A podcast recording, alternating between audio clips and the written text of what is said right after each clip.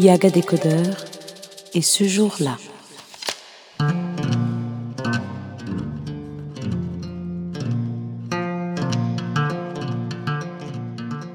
Bonjour.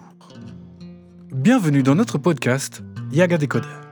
C'est une émission qui mettra en lumière les moments fadidiques qui ont façonné l'histoire du Burundi pour en faire celle que nous connaissons. Pour cet épisode, nous reviendrons sur la première et historique qualification des Burundais à la Cannes. Nos Hirondelles ont entamé leur campagne pour retrouver la grande messe du football africain.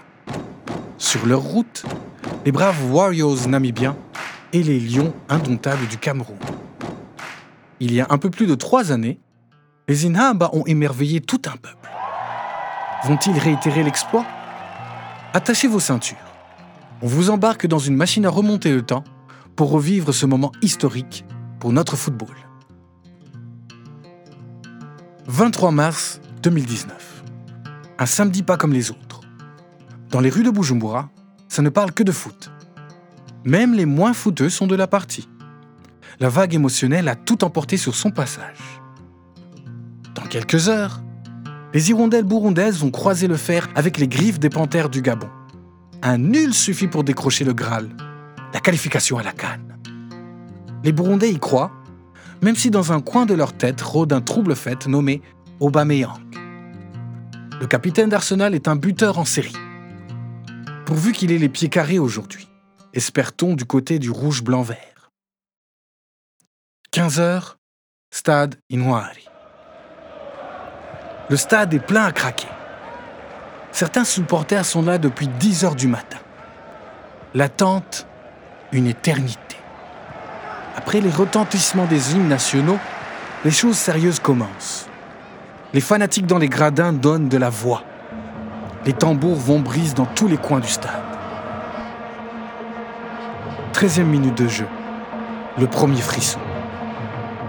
Un tir de Saido Berahino et un un cheveu d'ouvrir le score.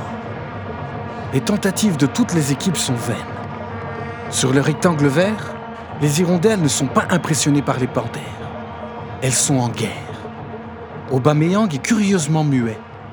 Et pourtant, sur les terrains du championnat anglais, il fait des malheurs. La terreur du Premier League devient molle à Bujumbura. Portés par un public déchaîné, les poulains de Mutombora résistent, osent, foncent, attaquent, tentent le tout pour le tout afin de donner au pays des tambours sa première qualification à la Cannes. Obama a dit Yes, we can. Eux veulent Yes, we can. 75e minute de jeu. Sur un contre, Fiston Abdourazak sprint dans le couloir gauche. Fiston est un buteur né. Pas que. Il sait distribuer aussi des caviars de passe. C'est ce qu'il fait en donnant la balle à l'inévitable Cédric Amissi. L'ailier au bout de son pied à la balle de but.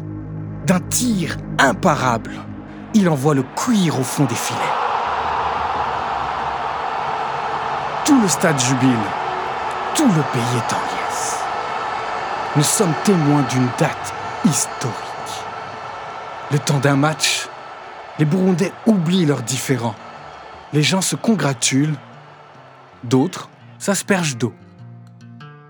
Cinq minutes plus tard, coup de climatiseur. Le défenseur Ngando Omar marque contre son camp. Décidément, les panthères ont refusé de courber les chignes. Neuf longues minutes. Neuf longues minutes de peur. Et si les Gabonais marquaient le deuxième but? Non. Le deuxième but ne viendra pas. Oui. Yes. Yes, we can.